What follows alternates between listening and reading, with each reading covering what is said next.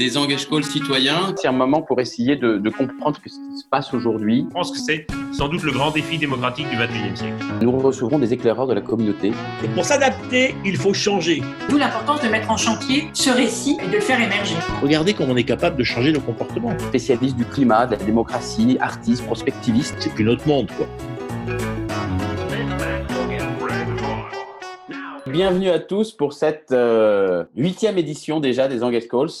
Euh, nous aurons le plaisir d'accueillir, ou nous avons le plaisir d'accueillir euh, Karine Jacquemart, directrice générale de Foodwatch France. tu es une, on va dire, une, une spécialiste du plaidoyer, beaucoup de l'action terrain. Tu as, été, as travaillé pour Action contre la faim, pour Greenpeace, notamment en Afrique. Le sujet qu'on va aborder est au cœur de ce que l'on fait, ce que tu fais avec Foodwatch, bien sûr, mais aussi de ce que l'on fait avec Engage. première question pour être simple, qui es-tu, que fais-tu, quel est ton métier concrètement qu'on le premier mieux, qu'on le comprenne mieux et, du coup celui de, Foodwatch? Euh, bonjour à tous, merci de cette invitation, euh, Jérôme. Euh, alors, qui je suis et qui est Foodwatch, du coup, plus, qu'un métier, moi, c'est, un engagement que j'ai depuis à peu près une, vingtaine d'années, où j'ai choisi, bah, choisi de, lutter contre les inégalités, quoi, pour plus de, justice sociale, environnementale, euh, alors humblement, mais tout simplement, moi, je, ne, peux pas me résoudre à accepter l'inacceptable et il y a beaucoup de choses qui ne tournent pas rond dans, ce monde. Je sais que la communauté Engage, je n'ai pas besoin de la convaincre. Mmh. Et plutôt que d'être fataliste, euh, ma façon, euh, ma façon d'y répondre, c'est d'essayer d'être dans, dans l'action pour faire changer les mmh. choses de façon constructive. Parfois dans la confrontation, c'est ce qu'on fait aussi avec Foodwatch. Donc effectivement, après avoir bossé dans l'humanitaire pendant, pendant des années, j'ai eu envie d'être un peu plus en amont, c'est-à-dire essayer d'agir sur, euh, sur les politiques, sur les, sur les pratiques qui font qu'on en arrive à ces situations de crise pour essayer de, de, de, les prévenir, de changer les choses euh, un petit peu avant. Et, et Foodwatch, du coup, c'est euh, une association en France, mais aussi en, en Europe. Et on milite pour une alimentation plus saine pour tous. Donc, ça couvre beaucoup de, de sujets. Mais du coup, est-ce que ça, tu m'as demandé concrètement ben, Ce qu'on fait, c'est qu'on on enquête euh, on révèle euh, des scandales, des vérités, des pratiques qui euh, ne vont pas dans le sens de l'intérêt général et ne, respectent pas, par exemple, la, santé publique. On confronte, on confronte de façon non violente, mais on confronte pour faire changer les choses. On, pointe du doigt les responsables, à la fois dans l'industrie agroalimentaire, parfois aussi l'industrie des pesticides, on en reparlera, mais aussi les responsables politiques au niveau national et européen euh, toujours pour faire euh, changer les choses et pour les obliger à rendre des comptes et pour les obliger à prendre des décisions dans l'intérêt général parce que malheureusement, euh, ben, il, faut, il faut pousser pied à pied pour, pour arriver, arriver à ça.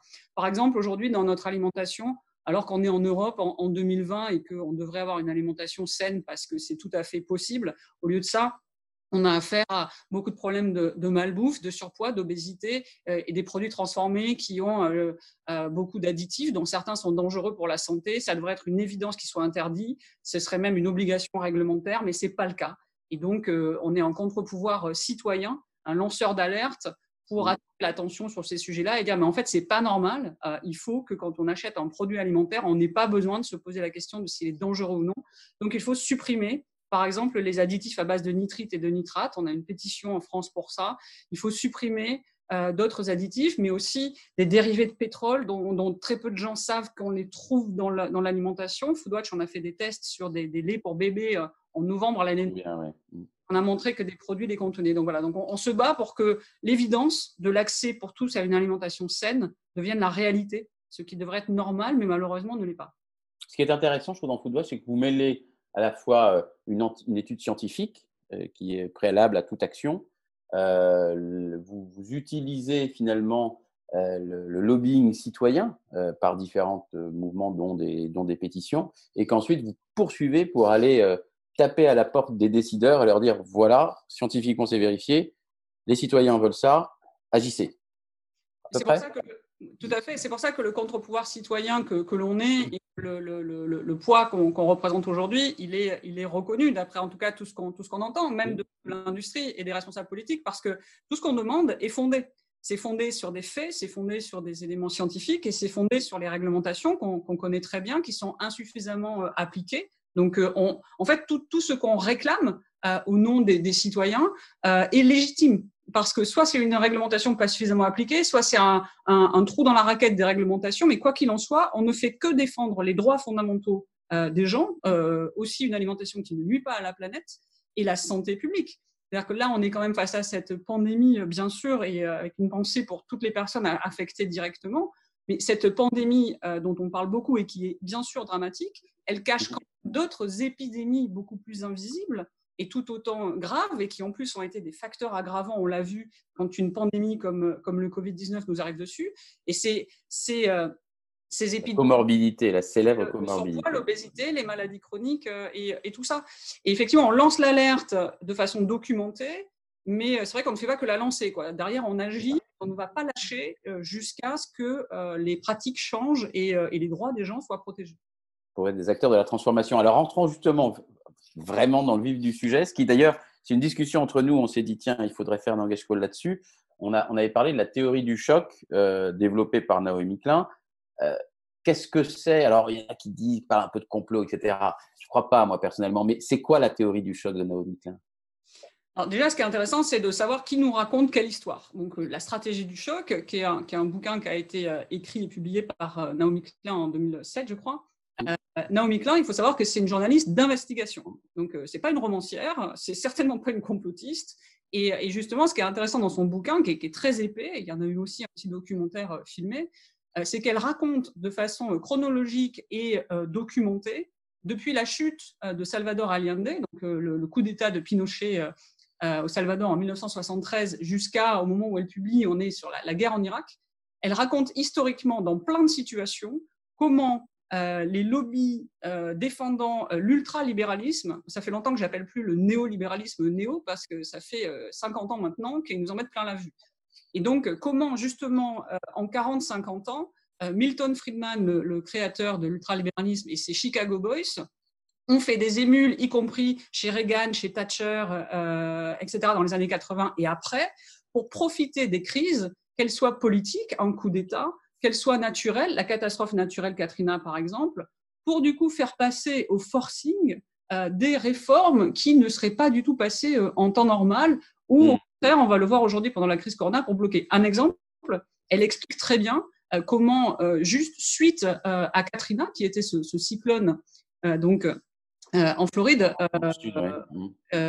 voilà, aux États-Unis, elle explique très bien comment euh, les tenants de l'ultralibéralisme voulaient depuis très longtemps euh, privatiser, par exemple, le système scolaire, c'est-à-dire faire une poussée de privatisation des écoles, qu'ils n'avaient pas réussi à faire. Et là, ils ont profité de la dévastation euh, de, de, de, de, la zone par Katrina pour effectivement privatiser les écoles derrière. Et elle, et elle, elle, cite, elle cite des responsables, y compris des responsables des, des Chicago Boys, y compris Milton Friedman lui-même, qui voient en fait dans la crise de Katrina une opportunité. opportunité. Hmm. C'est ça. Ok. Et, et, tu trouves du coup euh, qu'aujourd'hui, euh, cette théorie du choc est, est, valable et pertinente? Pourquoi?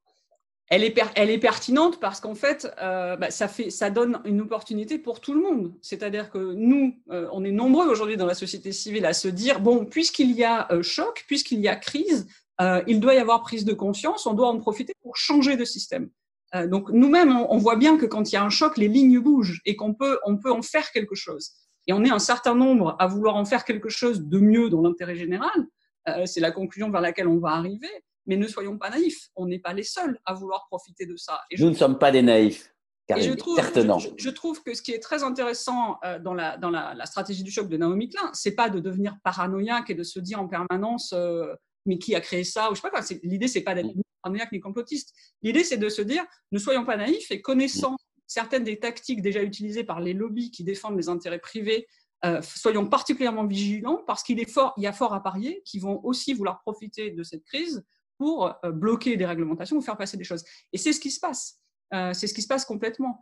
Il y a, trois pratiques principales euh, qu'on euh, qu qu identifie. En fait, qu'est-ce qui s'est passé depuis, je disais, ces 40, 50 dernières années, cet ultralibéralisme? C'est pas un dogme, moi je, je m'en fiche, est-ce que je suis pour ou contre? Ça m'est égal. La raison pour laquelle je le dénonce aujourd'hui, c'est parce qu'il y a en revanche une ligne rouge que j'estime qu'il ne faut pas franchir, c'est la ligne de l'intérêt général. Or, cet ultralibéralisme a démantelé euh, la, puissance publique euh, depuis euh, quelques décennies. Toute la stratégie et toute la politique, il ne s'en cache pas, c'est d'affaiblir le rôle de l'État pour laisser un maximum de liberté et de laisser faire pour les entreprises. Et donc, s'engouffrent là-dedans toutes les multinationales et les lobbies qui veulent défendre leurs intérêts privés. Clarification, c'est pas grave de défendre ses intérêts privés. On ne demande pas aux entreprises d'être philanthropiques. À condition C'est pas en opposition avec l'intérêt général. Exactement, à condition que ça ne près. pas. Mm. Or, qu'est-ce qu'on voit aujourd'hui? On voit qu'en fait, il y, a, il y a une capture du politique euh, par le privé, de plein de façons. Et qu'est-ce qu'ils font vis-à-vis des réglementations publiques qui devraient protéger euh, les citoyens et la santé, par exemple? Soit ils les contestent, soit ils les bloquent, soit ils les contournent.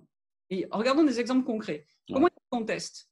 Un exemple, euh, en Europe, euh, il se trouve qu'il y a un certain nombre de pesticides qui sont interdits d'usage parce qu'ils ont été euh, identifiés comme trop dangereux pour la santé ou l'environnement. Mais il y a une aberration, c'est que ces pesticides, leur production et leur exportation est toujours autorisée dans d'autres pays. Et en plus, ils nous reviennent à travers du coup des produits alimentaires importés de, de ces pays. Donc c'est aberrant.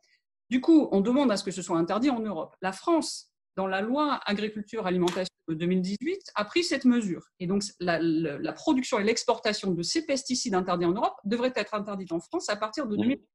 Qu'est-ce qui s'est passé? Immédiatement derrière, euh, les lobbies de défense des, des pesticides ont cherché à bloquer cela. Et concrètement, en fait, ils ont, ils ont, euh, ils ont pris le, le- le conseil, euh, le conseil d'État et c'est l'U- l'UIPP, qui est l'Union industrielle des, des, pour la- de pétrole. C'est comme ça qu'ils appellent les pesticides, et l'Union l'Union française des semenciers. Il se trouve qu'en janvier euh, 2020, donc il y a quelques mois, le Conseil constitutionnel, heureusement, les a déboutés et a, et a reconnu, c'est d'ailleurs historique, que la protection de l'environnement pouvait justifier qu'on aille à l'encontre de la liberté d'entreprendre. Mais c'est juste pour montrer un exemple très concret, très récent, et on soupçonne qu'ils vont continuer à vouloir le bloquer, à quel point même une décision qui paraît hyper évidente sur des produits qui sont déjà clairement identifiés comme dangereux, ils vont tout faire pour bloquer cette loi parce qu'elle est contre leur intérêt alors qu'elle est de toute évidence contre l'intérêt général. Euh, ensuite, ils peuvent bloquer. Euh, il y a une idéologie aujourd'hui encore dans, le, monde, en tout cas beaucoup de pays, et malheureusement euh, beaucoup en Europe et même en France, qui veut qu'il ne faut surtout pas mettre de contraintes aux entreprises. Voilà. Donc, on ne va pas rajouter des règles aux entreprises, on va, euh, on, va, on va compter sur leurs responsabilités. Exemple très concret, il y a un enfant sur six en France qui est en surpoids ou obèse. L'Organisation mondiale de la santé dit noir sur blanc depuis des années, il y a une mesure assez simple pour protéger un peu mieux la santé des enfants, ce serait d'interdire la publicité et le marketing qui ciblent les enfants pour les produits trop sucrés, trop gras, trop salés. On ne parle pas de toute la publicité, on parle de ça. Eh bien, on l'a proposé depuis trois ans euh, dans des projets de loi. Plusieurs députés ont déposé ces amendements. Ça a été bloqué par le gouvernement et la majorité qui continuent à dire, et moi j'ai eu droit dans un rendez-vous au cabinet du Premier ministre et dans les ministères, ils nous disent, ne vous inquiétez pas, on va demander des engagements volontaires aux entreprises. Ça, par exemple, c'est ce qu'on appelle l'ultralibéralisme. C'est se dire que même quand il s'agit non seulement de santé publique, mais de santé des enfants, en fait, ils vont chercher les lobbies et certains responsables politiques qui, qui défendent ces intérêts-là, ou par croyance, ils vont chercher à bloquer une réglementation qui serait évidente et, et- et utile euh, pour défendre leur, leur propre intérêt. Et enfin, je disais, ils contestent, ils bloquent et ils contournent. Mm. Ils contournent et ils contournent, ils contournent même les institutions démocratiques. Et, et là, je voudrais juste dire un mot des accords de commerce. Euh, ils contournent, ça veut dire que non seulement ils veulent réduire en permanence euh, le rôle de, de l'État, de, de la Commission européenne quand on est à l'échelle européenne, parce qu'ils veulent avoir le moins de contraintes possibles euh, sur leurs activités en vue des profits. Euh, mais euh, du coup, comme ça ne suffit pas euh, d'avoir les choses au niveau, au niveau national. Aujourd'hui, ce qui se trame avec les, les- la négociation de l'Europe, avec les- le Canada, les États-Unis, le Brésil, etc., tous ces accords de commerce, le CETA, le TAFTA, le Mercosur. Ce qui se trame, c'est de, en plus, négocier au-dessus des lois nationales et européennes, euh, des nationaux, donc de lois internationales, qui, le diable se cache dans le détail, mais pour ceux comme moi et d'autres qui ont lu euh, les 1600 pages du CETA et qui ont travaillé avec des juristes, je peux vous affirmer que dans le contenu de ces accords, il y a en filigrane le fait qu'on ne pourra pas décider en Europe démocratiquement, avec nos institutions démocratiques, de décision, par exemple, d'interdire des pesticides, d'interdire des OGM, de mieux protéger l'environnement, parce qu'on risquera de se faire attaquer par nos partenaires commerciaux et même par des multinationales. C'est comme s'il y avait une loi fêtière, en fait, au-dessus de. Hein, c'est ça. Exactement. Et donc, et donc, on se bat tous autant qu'on est pour avoir une meilleure protection de l'environnement, une meilleure protection des citoyens et un monde plus solidaire et où on recrée du lien social. Sauf que du coup, on, se bat un peu contre des moulins si on n'arrive pas à stopper cette doctrine-là qui ne veut pas mettre de contraintes aux entreprises, mmh. ces accords-là qui vont nous bloquer si on les laisse passer. Alors, il semble quand même, enfin, on se connaît bien, on, on essaie d'être positif, on essaye de, garder le, notre motivation en regardant aussi ce qui va mieux, ce qui progresse, euh, pas toujours être dans la, dénonciation. Mais du coup, euh, moi, il me semble quand même que, allez, je te provoque un peu, les choses évoluent dans le bon sens en ce moment. En fait, euh, oui et non. Alors moi, je suis une éternelle optimiste et, et, bien sûr qu'il faut de l'espoir, mais surtout, il faut qu'on continue à se remonter les manches. les choses évoluent parce qu'il y a une prise de conscience. Euh, moi, je vois aussi avec intérêt que certaines entreprises comprennent que peut-être même économiquement, elles vont avoir intérêt à faire un peu plus attention à l'environnement et la planète euh, et, à certains consommateurs, tant mieux.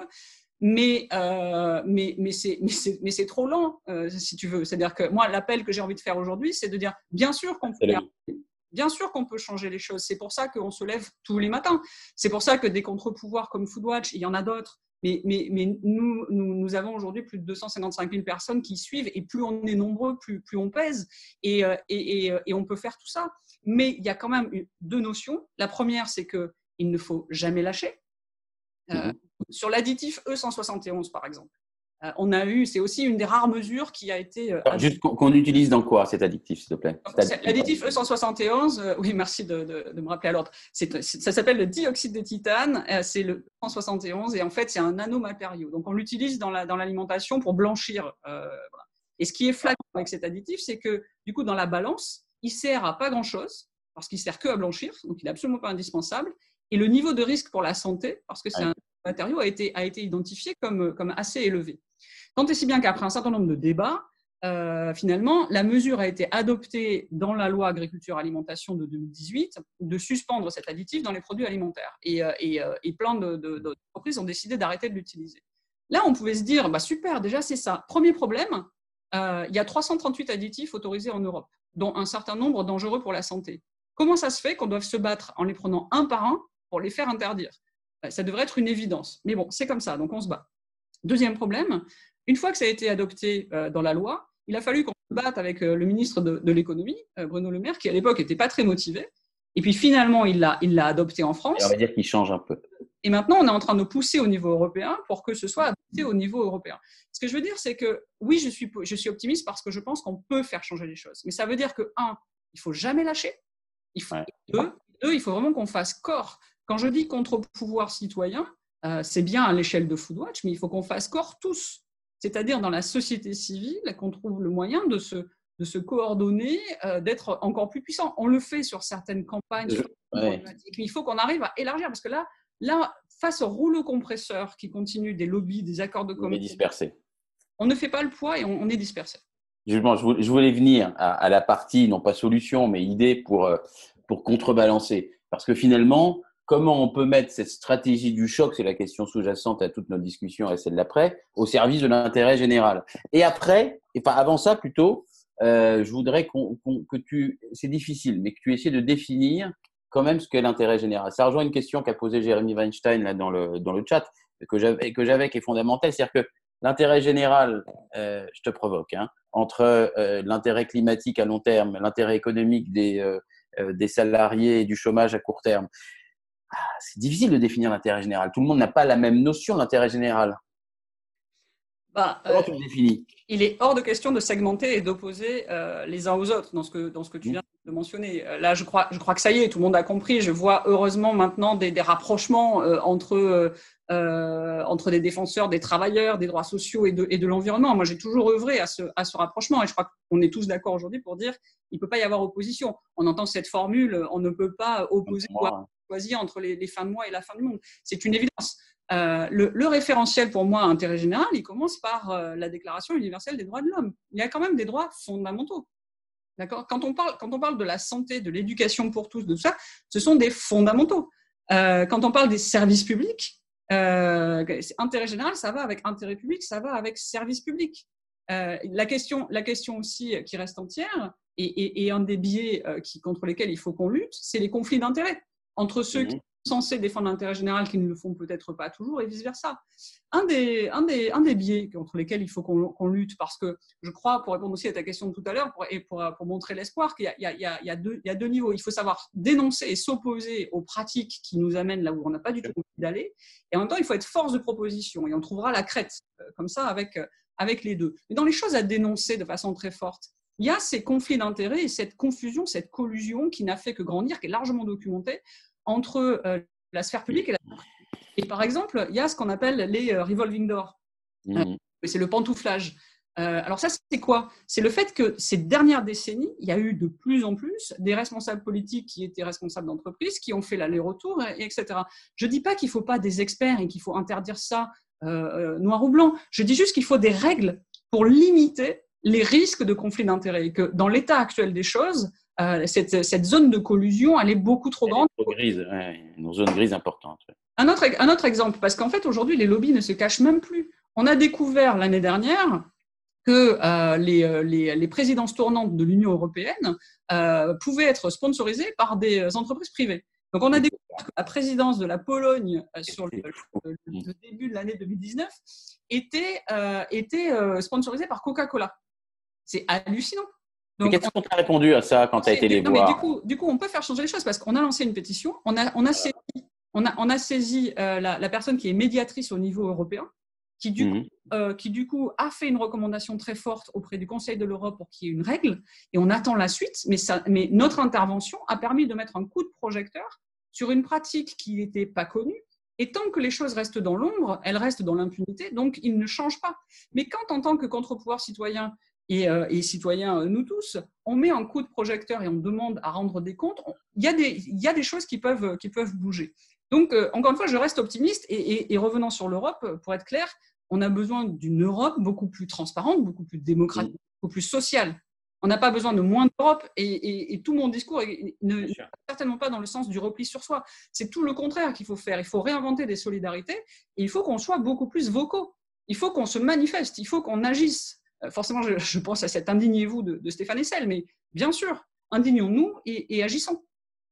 Alors justement, je, vois que tu es chaude là, comme la braise pour t'indigner, pour, euh, pour essayer de lutter, de trouver des solutions. Je suis révoltée surtout. Oui, tu es révoltée, mais positivement, donc c'est super. Donc du coup, qu'est-ce que tu peux faire? Qu'est-ce qu'on peut faire, nous, euh, les gens de ta communauté, de celle d'Engage? Comment on fait pour que l'intérêt général prévale? Qu'est-ce qu'on fait pour parce que dis qu'il faut qu'on se regroupe, qu'on fasse des choses ensemble, qu'on pèse plus. Comment on peut faire pour que ça avance encore plus vite? Ton, ton, point et sur le climat par exemple, c'est fondamental. Bah, là, là, moi, euh, ce que je trouve très intéressant et pour le coup très inspirant et qui me fait, euh, qui me fait vraiment plaisir, c'est qu'on sent que euh, ça vibre. on sent que ça vibre, on sent qu'il y, a une ébullition même d'idées, de, de, d'envie, d'initiatives. Euh, vers, euh, vers le mieux vivre ensemble. Et quand je lis les différentes initiatives et les, les, différents, euh, les différentes vibrations, je lis la même chose.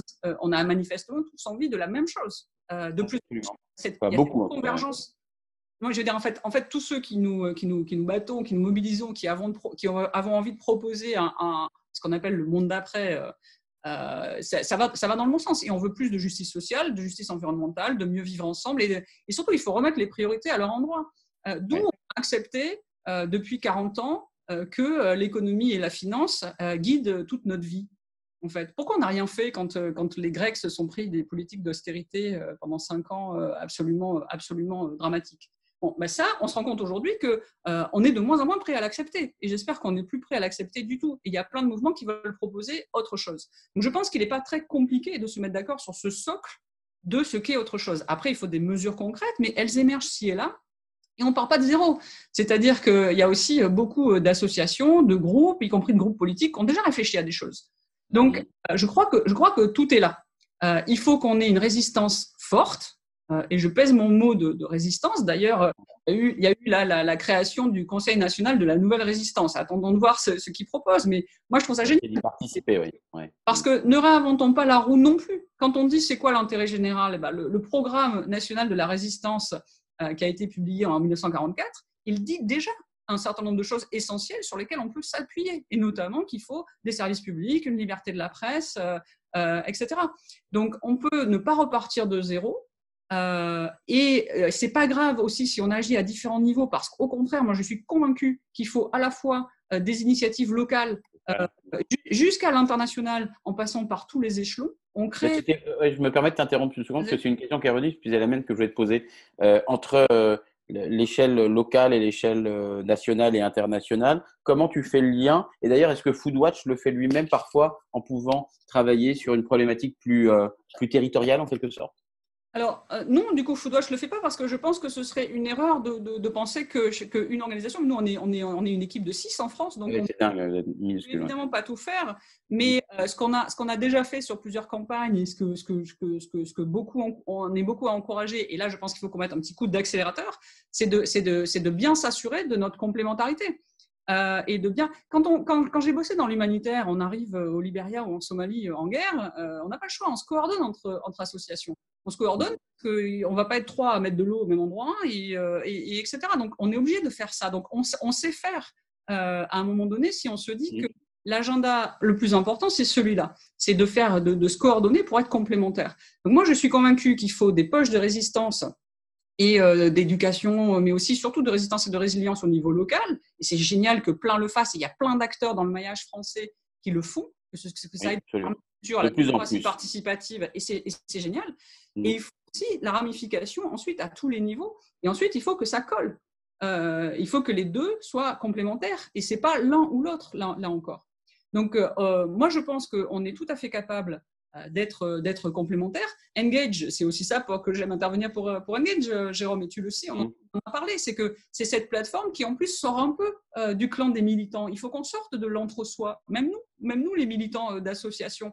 C'est très important que, que l'ensemble de la société civile s'engage, trouve une place pour s'engager et, euh, et- et qu'on puisse porter euh, ça euh, ensemble. Donc, par, par le biais de ces plateformes, par la collaboration qu'on a aujourd'hui aussi, Et un qui se renforce, je trouve, moi. Bien et sûr, et, la- et le donc, donc, de et donc on peut, voilà, et donc on peut, on peut tout à fait, et on en est un exemple concret aujourd'hui, on peut euh, plugger les différentes initiatives, les énergies, les points de vue, les expertises, et il faut qu'on le fasse davantage. J'ai vu fleurir, là, j'ai listé hier, il y a au moins six ou sept initiatives là, différentes qui ont été lancées, de Nicolas Ah Hulot. oui, il y en a plein, ouais, absolument. Voilà. Il y en a plein en fait. Donc, euh, donc je crois qu'on a un rôle euh, à, à- à essayer de se réunir au maximum pour pousser. Et pas seulement en France. Moi, je suis frappée qu'on parle si peu d'Europe aujourd'hui. Euh, le risque de repli sur soi, il est, il est réel. Euh, et, et je suis, et je suis frappée qu'on parle si peu d'Europe euh, aujourd'hui. On en parle peu?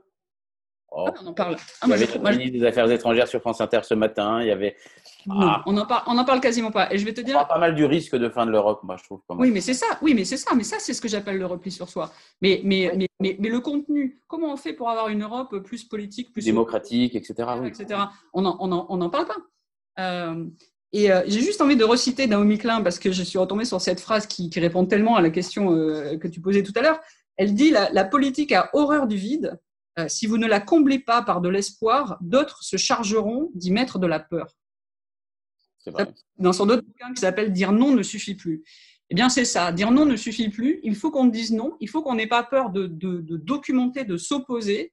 Euh, parce que si le rouleau compresseur euh, des- de ceux qui défendent leur- leurs intérêts privés va, va continuer de creuser les inégalités et de détruire la planète, mais il faut aussi qu'on injecte de, de l'espoir, euh, qu'on soit voilà, et, et- et qu'ensemble on, on avance vers autre chose. Je pense que c'est accessible, mais en revanche, il faut qu'on se, il faut qu'on y aille là. On va y aller, mais c'est le moment. Je- Il y a un moment, il y a le momentum, on va le saisir et on va y aller. Euh, du coup, on va passer à la deuxième partie de, de l'émission, si tu veux bien, Karine, et on va accueillir euh, bah, les questions que vous avez. Donc, c'est très simple. Si vous voulez poser une question, vous levez la main, euh, c'est-à-dire vous appuyez sur le bouton lever la main, vous ne l'avez pas évidemment physiquement. Euh, et euh, comme ça, euh, Laura vous ouvrira le micro. Voilà, Laura vous explique tout maintenant. Euh, et donc, je vais commencer par prendre la question de Clémentine Baldon. Est-ce que Laura, tu aurais la grande, grande gentillesse de d'ouvrir le micro de Clémentine, c'est ça? Voilà, comme ça, on va pouvoir Clémentine. on Bonjour Clémentine, que je, que je connais, avec qui on, avec qui on travaille euh, de temps en temps. Salut, ouais. euh, salut Karine, euh, bonjour Jérôme. Euh, ça marche, vous me voyez? Vous m'entendez? On t'entend. Alors, question et réponse. Allez, on y va. Oui. question euh, à, à, à, Karine, euh, dont je, et Football, dont je connais bien les actions. Est-ce que, euh, est-ce que donc là, tu es plutôt optimiste sur, enfin, je sais que tu es, optimiste de manière générale, mais là, dans cette crise du Covid, est-ce que quand même tu vois dans les, dans les citoyens qui sont mobilisés auprès de Foodwatch, de, enfin, est-ce que vous avez plus d'adhérents? Est-ce que vraiment vous êtes optimistes tous sur le fait que là, c'est le moment, le moment de tout pour que ça change et notamment que la relance va aller dans le bon sens? Inch'Allah. Karine, ta réponse. Tu n'as pas le droit d'être négatif, tu te débrouilles. non, mais en plus, en plus, enfin, je ne le suis pas. Euh, d'abord, d'abord, chez les gens, les citoyens et les gens qui rejoignent la communauté de Foodwatch, c'est sûr, parce que les gens, justement, ils voient bien que bah, c'est chouette de pouvoir euh, se réapproprier les choses et, et, et agir. Euh, après, j'ai un, un, point de vigilance. J'allais dire, je suis optimiste aussi parce que j'ai entendu, comme vous tous, Emmanuel Macron dire Ah, on s'est trompé sur les services publics, en tout cas, en tout cas l'hôpital. Euh, rappelons quand même que c'est pas la première crise qu'on a passée. C'est pour ça que je dis, moi, je suis optimiste, mais je veux qu'on soit pas naïf pour pas. Optimiste, en 2008, il y a eu deux crises. Il y a eu la crise financière qu'on connaît tous. On a tous espéré que, du coup, ah, on avait compris que le système ultralibéral, il était quand même dangereux et que ce serait bien d'en changer. Il ne s'est rien passé. Au contraire, ça a renforcé le, le, poids des banques euh, et des banques d'affaires en particulier. Il y a eu une deuxième crise. Il y a eu la crise alimentaire. Si vous vous rappelez, il y a eu une montée des prix, il y a eu des émeutes de la faim dans, dans plein de pays. Et là, ah la, Banque mondiale, la Banque mondiale a dit Oh, ça fait 50 ans que, en fait, on s'est un peu trompé, on n'aurait pas dû. On a imposé des politiques d'ajustement euh, structurel aux pays africains en leur, demandant de réduire les dépenses des services publics, en leur demandant euh, de, réduire l'agriculture de subsistance qu'ils faisaient et en leur imposant de faire de l'agriculture d'export comme le coton. Et 50 ans après, disent Oh, oups, on ne savait pas. Et puis après, ils ont refait des politiques d'ajustement structurel sur la Grèce et, et, et, sur les autres pays européens. Alors que, soi-disant, ils avaient dit Oh, on n'aurait pas dû, on s'est trompé avant. Donc, ne soyons pas naïfs, il y, a, quand même pour certains, et pas pour tous, je ne dis pas que toutes les entreprises, que toutes les multinationales voient, voient mal. Je dis juste, il y a globalement un rouleau compresseur, une idéologie qui est encore bien présente, bien trop présente, et il va falloir être vigilant à ne pas les laisser faire. Pour autant, bien sûr, parce qu'on n'est pas naïf, parce qu'on est bien outillé et parce qu'on a, on a bien tous envie là, de se réapproprier euh, la vie sociale et la protection de l'environnement et des, et des, droits de chacun, on peut. Et je sens que ça vibre. Mais, mais ne nous faisons pas avoir et soyons vigilants et soyons forts. Merci. Merci à vous deux pour la question et la réponse. On va prendre Richard, Richard Lecourt, qui a une question. Mais c'est vrai que le printemps arabe, c'est deux ans et demi après 2008 et c'est une, une, des conséquences directes en fait de la, de la famine. Alors, et des problèmes alimentaires. Richard, est-ce que tu es là, Richard? Richard n'apparaît pas. Si. Richard, il faut ouvrir. Si, si, voilà. Très bien. Oui, c'est le temps que ça se mette en place. Très bien. Bonjour Karine, bonjour Jérôme. Bonjour. Bonjour. Euh, bah déjà, oui, euh, merci de me donner la parole. Euh, ce discours est très intéressant. L'action de, de, de, Foodwatch également, c'est vital pour la planète, pour la santé des, de, ses habitants. Et ça participe également à la défense de l'environnement euh, dont euh, on peut s'associer dans le développement durable aujourd'hui. Euh, moi, j'entends, la question en fait va être simple, c'est que j'entends optimisme, j'entends conflit d'intérêts, j'entends lobby, j'entends on a besoin de plus de social, j'entends euh, service public. Tout ça, c'est des mots euh, très sympathiques, mais qui veulent dire corruption, tout simplement. Tous les scandales dont on voit passer, euh, des produits pétroliers dans, la, nourriture des bébés, euh, des, des, pesticides qu'on qu qu combat depuis des années, qu'on fait des cancers, des morts qui ont été prouvés, qu'on qu peut chiffrer. Aujourd'hui, les gens, les lobbies, les politiques se cachent derrière des mots, plein de fleurs, conflit d'intérêts. Ah, j'ai fait un conflit d'intérêts, peut-être qu'on va me poursuivre demain. Mais avant et, derrière, j'ai bien entendu, donc Karine, et ton optimisme est très louable. Euh, quand on dit non ne suffit plus, et quand on voit des, des, des, mouvements comme les Gilets jaunes, très violents, et que personne ne veut. Moi, le premier, je suis quelqu'un de pacifique. Par contre, je suis de plus en plus engagé, comme beaucoup, euh, pour le développement durable et, et tout ce qu'on peut voir aujourd'hui comme euh, stratégie RSE qui se met en place, qui d'ailleurs sont, euh, pour moi, c'est ce qui représente l'optimisme. Mais avant d'arriver de, à laisser, avant de laisser le pouvoir aux violents, Mm. qui vont dire il y en a marre. Un peu à l'exemple des gilets jaunes qu'on a vu dernièrement. Et on a Ta vu question, ta question, Richard, s'il te plaît. Bah, la question, c'est entre les deux, est-ce que des gens comme nous, pacifiques, ne peuvent pas passer à l'action au lieu de- de- d'utiliser des mots et des pétitions en faisant des procès, les class action Pourquoi à la place des pétitions, on ne passe pas à l'action en mettant des procès sur ces gens qui sont corrompus?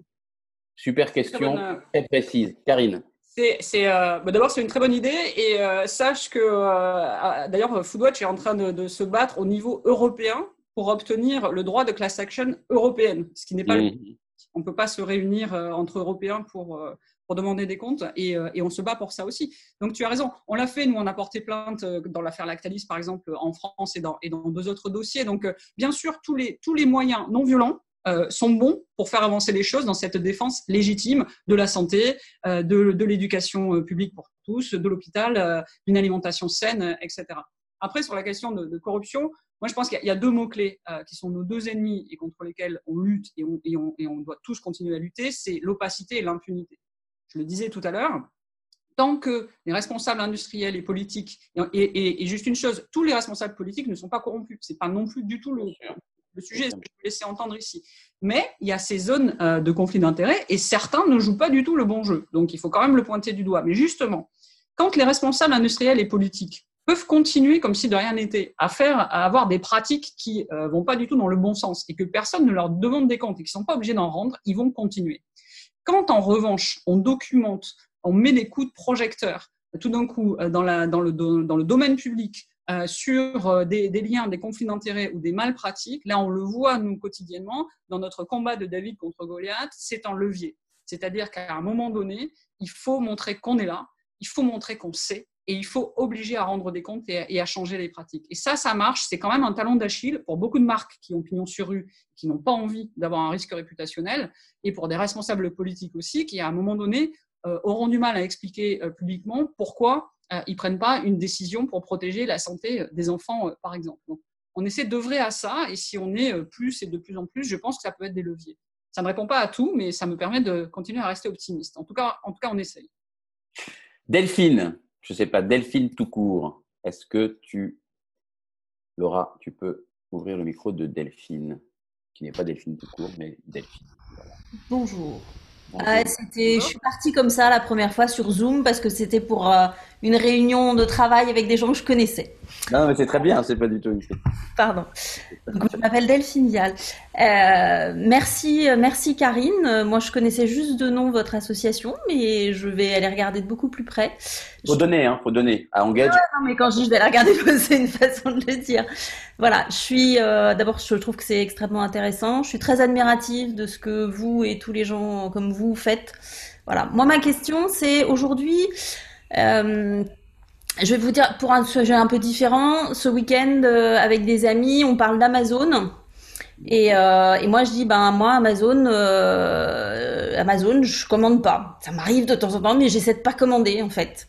Voilà, parce que je suis contre le modèle économique, je suis contre la façon de faire d'Amazon. Et la réponse, c'est euh, oui, moi aussi, mais c'est quand même bien pratique. Et aujourd'hui, ma question à moi, c'est comment on fait pour un pour vraiment non seulement porter à la connaissance du plus grand nombre euh, ce qui se passe, parce que on est quand même, euh, je pense que la plupart des gens sont mal informés, soit parce qu'ils ils ignorent euh, carrément les choses, soit parce qu'ils en ignorent l'ampleur. Et, comment on fait en fait pour, donner aux gens le- les, les moyens de se regrouper ensemble pour lutter? Parce que on est quand même David contre Goliath. Donc comment David devient euh, aussi fort que Goliath par, euh, par l'agglomération, je dirais, de nos forces individuelles? Et c'est ça, c'est la bonne question. Euh, c'est pour ça que, que Foodwatch a été écrit, mais plein d'autres encore une fois, pour se dire, Mm. mais, de toute façon, seul, on va pas y arriver. Donc, il faut qu'on qu'on qu'on joigne nos forces. Et puis, et puis, nous, entre organisations aussi, je crois que c'est aussi le sens de, de ce que Jérôme a voulu créer avec, avec Engage, pour aussi sortir et, et ouvrir à, à, à des gens de, tout, de tous horizons. Euh, je, moi, ça fait 20 ans que j'ai ce discours aussi, avec, même avec mes amis, je les saoule, quoi, des fois. hein. Ils me disent, bon, c'est là. Somalie, là, c'est bon, lumière. euh, Andine, on en est au deuxième apéro, euh, c'est bon, Karine. euh. Bon, tant pis, ça veut dire qu'ils sont pas prêts, mais je, je, je pense qu'il faut qu'on continue d'essayer parce qu'on voit bien que ça fait son chemin. Et après, c'est le fameux papillon, c'est-à-dire que la discussion que tu vas avoir dans un dîner Delphine avec avec tes amis, il y en a quand même un ou deux que ça va chatouiller. Et puis alors aujourd'hui, il y a quand même un argument qui va nous aider. On peut faire la stratégie du choc en se servant de l'exemple de l'hôpital et du service public santé publique. C'est-à-dire que si on achète chez Amazon qui fait de l'évasion fiscale à tir larigot, il va falloir, il va falloir expliquer avec quels impôts on finance les services publics nécessaires, y compris l'hôpital, qu'on serait bien content de trouver en meilleur ordre dans le futur que le démantèlement des services publics qu'on a vu euh, ces dernières décennies. Et on rembourse notre future dette. En fait, les gens les gens font pas forcément la connexion qu'au moment où ils commandent effectivement un truc sur, sur Amazon, euh, ça, ça, met en péril les ressources publiques nécessaires pour ce système de santé publique, d'éducation publique et autres qu'on a, qu'on a, a, en France. Donc oui, ça passe aussi par de la pédagogie, bien sûr. Et, et, et on a un bâton de pèlerin, tous autant qu'on est. Euh, mais ce que je vois, et ça, je dois faire écho, Jérôme, tu le disais tout à l'heure, quand même, ça bouge. Quand même, ça bouge. Et jamais assez vite, on n'est jamais assez. Mmh. Quand même, ça bouge. Quand même, ça bouge. Et là, euh, bah, quand même, les gens, il y a eu un choc qui fait que même plein de gens qui voulaient, qui s'en sentaient un petit peu plus loin de ces préoccupations, euh, sont là, quoi. Donc, euh, donc je crois qu'on a une occasion à, à, saisir et puis il ne faut pas, faut pas se motiver de toute façon, est-ce qu'on a le choix? Il faut qu'on continue et puis, euh, et puis euh, essayons de trouver des, des, moyens de connecter tout ça. Mmh. Non, on n'a on, on pas le choix, mais je voyais vous citer. Je vois, je vois un commentaire continuons à saouler nos entourages. Je crois que ouais. je... façon, Désolé, on a beaucoup de questions, Delphine, Alors. donc je suis okay. obligé de t'interrompre et de passer la, la parole pour, à Théodore Valdo qui vient de lever la main. Théodore, la parole est à toi. Et après, on prendra la question de Jérémy. Théodore. Tu fais pas une fille, un gars? Une... euh, Là, il y a bon deux mecs. Euh, et, et, Dieu sait que je fais attention. Théodore. Bonjour Théodore. Salut, salut, bonjour. Vous voyez, vous m'entendez? Oui, tout va bien. Super. Bon, moi j'ai été très touché parce que j'ai entendu, ça m'a bouleversé. Puis ce qui était marrant, c'est qu'au fur et à mesure que Karine, tu parlais, j'avais à la fois mes questions et mes réponses qui arrivaient. Je me disais, mais il y a tout là-dedans. On a de quoi faire une soupe, on a quoi ça. A... Il faut s'asseoir autour de table et puis de la manger cette soupe parce qu'il y a tout. Et effectivement, dans cette soupe, dans cette marmite, il y a tout. Et il y a peut-être aussi les limites de l'exercice, et t'en parlais très bien, cette espèce de don quichotisme, cette espèce de combat perdu. Et moi, il y a quelque chose qui m'a frappé vraiment, c'est qu'à un moment donné, tu as dit, quand on arrive sur une zone de guerre et qu'on met plusieurs associations pour venir aider les gens, ben là, il n'y a plus de question de parler, il n'y a plus de question d'échanger, on est dans le concret et on agit. Et c'est ça qui m'a parlé, je dirais, au milieu de toute de tout ce, ce, ce, cette soupe, c'est que je pense que, et tu vas me dire ce que tu en penses. Oui, ça positivement. Hein, tout va bien. oui, c'est une bonne soupe, hein, une bonne marmite, une bonne vieille marmite. Hein. Rien de mieux qu'une bonne soupe. Et une marmite quantique, mais je ne vais pas rentrer là-dedans. Euh, en, en, tout cas, ce que, je veux dire, c'est qu'à un moment donné, effectivement, je pense que c'est, il faut passer à l'action. Et passer à l'action, c'est ce que j'appelle l'effet myriade. C'est que je pense que Engage, Alternativa, Extinction Rébellion, tous les partis, tout, le monde, y a un moment donné, il faut agir. Alors vous le faites très bien, il y a des potentiels qui montent partout, mais ça reste dans le cadre finalement d'une société qu'on connaît, mondialiste. Et quand ça s'agit de trop, on baisse les potards et puis euh, on dit bah, on calme un peu tout le monde. Il faut sortir du cadre. Comment? Moi j'ai un truc à vous proposer, comme ça j'ai envie de dire. Vas-y. Eh bien, euh, agissons. Allons dans les tiers-lieux, allons tous là, tous les. Moi je suis aussi artiste et euh, conférencier. Allons, organisons-nous pour aller dans les écoles, dans les préaux, moi j'allais dans les, les ronds-points des Gilets jaunes, parler avec les gens. Parce que c'est cet effet myriade, c'est-à-dire que si tout le monde agit, en plus de ces associations, qu'on va peut-être réellement faire bouger les choses. Bien sûr, tu on va être un peu dans un entre-nous, comme tu disais, tout le temps, on est bien, on est là, on est d'accord, c'est génial, mais euh, quand on n'est pas toujours tous d'accord. Parfois, je suis d'accord, Antonin. Du coup, c'était une proposition et je suis très d'accord avec toi. Voilà. Alors, non, mais qu'est-ce que tu qu'est-ce que tu entends par euh, je suis d'accord avec euh, Théodore? Bah, il faut, oui, il faut être dans l'action. Et pour être tout à fait honnête, j'ai jamais utilisé cette image. Elle n'était pas du tout préparée. Elle m'est venue comme ça en vous parlant. Tout d'un coup, je me suis dit, mais c'est vrai, quand on est sur une mission humanitaire d'urgence, euh, on se coordonne, quoi. On, on, on agit. Alors, oui. je ne sais, pas si le parallèle était. Avec le climat, notamment, est pas, est pas mal. Je vois, je vois, que ça a fait écho chez toi, mais en tout cas, oui. Et euh, documenter. Euh, documenter, euh, investiguer, euh, révéler, même aller dans les, dans les rendez-vous, pousser, etc., comme on le fait, c'est déjà agir. Mais agissons tous ensemble. Après, on peut pas tous être dans les ministères, donc euh, on peut aussi euh, soutenir des groupes et, euh, faire partie de, communautés qui, où, quelques-uns agissent, mais au nom, des autres. Il y a plein, plein de façons. Mais en tout cas, oui, le mot action, on y va. Et, euh, et cette histoire de gilet jaune et de rond-point, c'est le mot rond-point qui me fait toujours, euh, pour avoir beaucoup euh, travaillé et vécu en Afrique. Euh, première chose dans un village, quand par exemple il y a, y y une guerre ou, euh, ou un, un problème climatique et que les gens doivent fuir quand ils reviennent, la première chose qui est importante pour eux euh, qu'ils reconstruisent, ou qu'on les aide éventuellement, mais c'est l'endroit du village où ça va être l'arbre à palabre ou le préau où on se retrouve. C'est-à-dire que une des choses très identifiées dans nos, dans nos sociétés euh, qui fait défaut, et c'est pour ça que même les communautés virtuelles que l'on fait, encore une fois avec Foodwatch et plein d'autres, où, on dit mais attends, en fait, on va se réunir, on a des choses à faire ensemble et on a envie de se serrer les coudes parce qu'on va être plus fort, c'est aussi ce lien social qui nous manque terriblement. Et c'est pour ça que je fais écho à ce que, ce que disait Clémentine tout à l'heure. Oui, on le sent. On le sent que les gens ont besoin de ça. Et donc, euh, il faut qu'on soit force de proposition, euh, tous autant qu'on est, pour dire aux gens, euh, ben voilà, là, par exemple, on peut se réunir ici. Si, si ce sujet-là vous intéresse, ben, l'alimentation, on peut se réunir là. Si un autre sujet vous intéresse, on peut se réunir ailleurs. Et on va faire en sorte de réunir les sujets euh, par ailleurs de façon transversale pour répondre à l'ensemble de la problématique parce que oui, tout est lié et personne ne nous obligera ni à accepter l'inacceptable, ni à devoir faire un choix entre euh, la planète et les droits sociaux.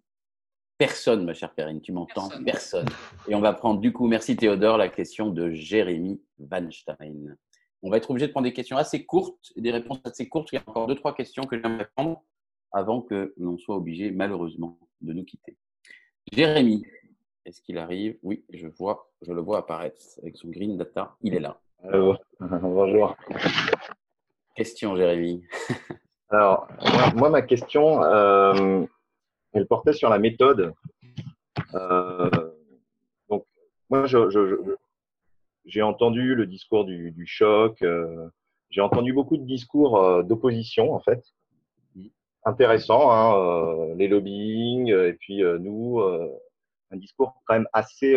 on est les gentils contre les méchants. Moi, j'aime pas trop ça. Hein, euh. Allez, allez, Jérémy, pose ta question.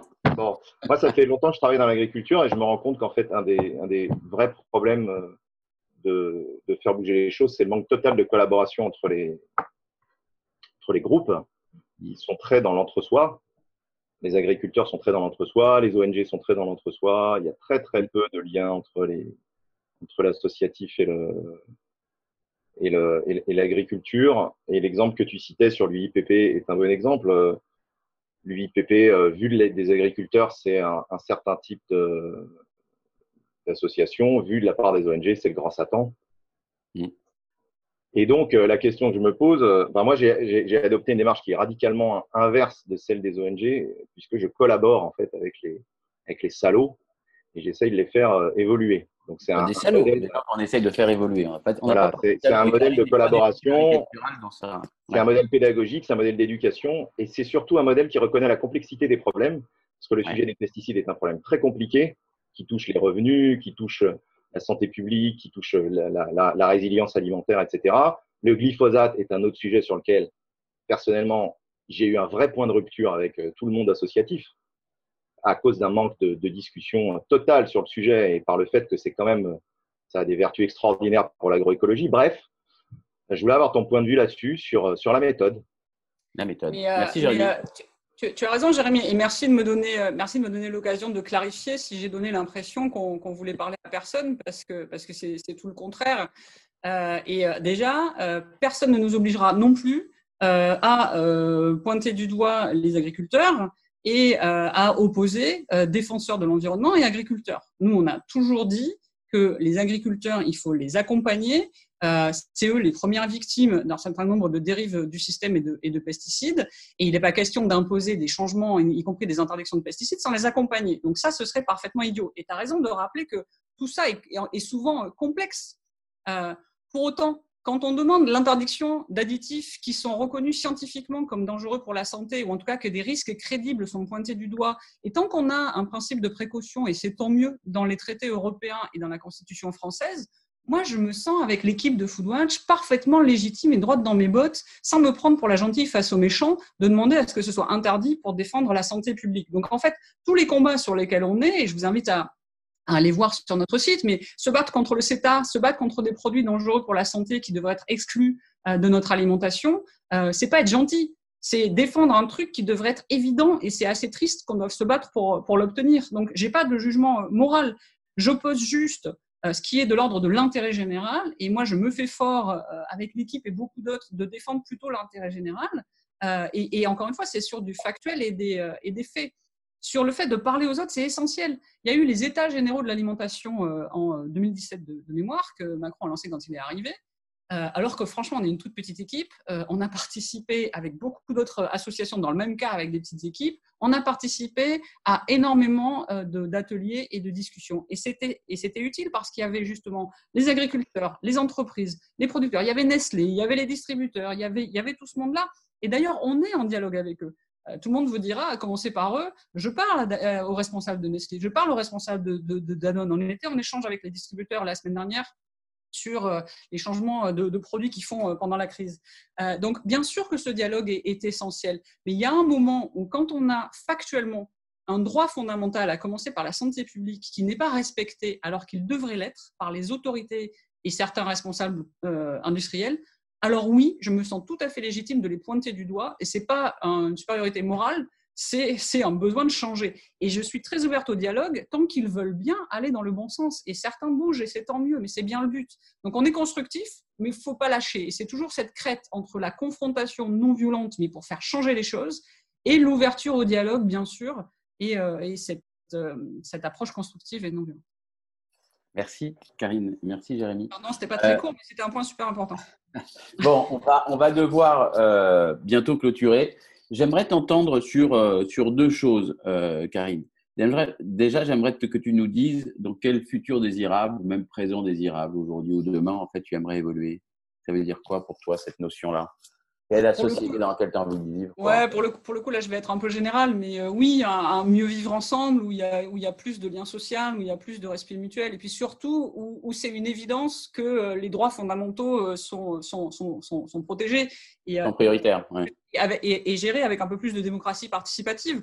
On se réapproprie les, les choses aussi, mais là, aujourd'hui, ce qui me révolte, c'est de, de devoir se battre sur tout, même sur des trucs qui devraient être une évidence pour, pour, pour nous tous, quoi et surtout en France et en Europe. C'est-à-dire qu'il y a quand même des pays où ils ont beaucoup moins le choix. Nous, ça va. Si on voulait vraiment, on a tous les ingrédients pour que ça aille bien. Donc, euh, euh, donc c'est d'autant plus aberrant et d'autant plus inacceptable. Et on t'a demandé évidemment de choisir une œuvre d'art. Est-ce que Laura, tu aurais la gentillesse de nous passer euh, l'œuvre d'art qu'a choisie Karine Et Karine, quelle est-elle? Moi, je le sais, mais quelle est-elle et pourquoi tu l'as choisie?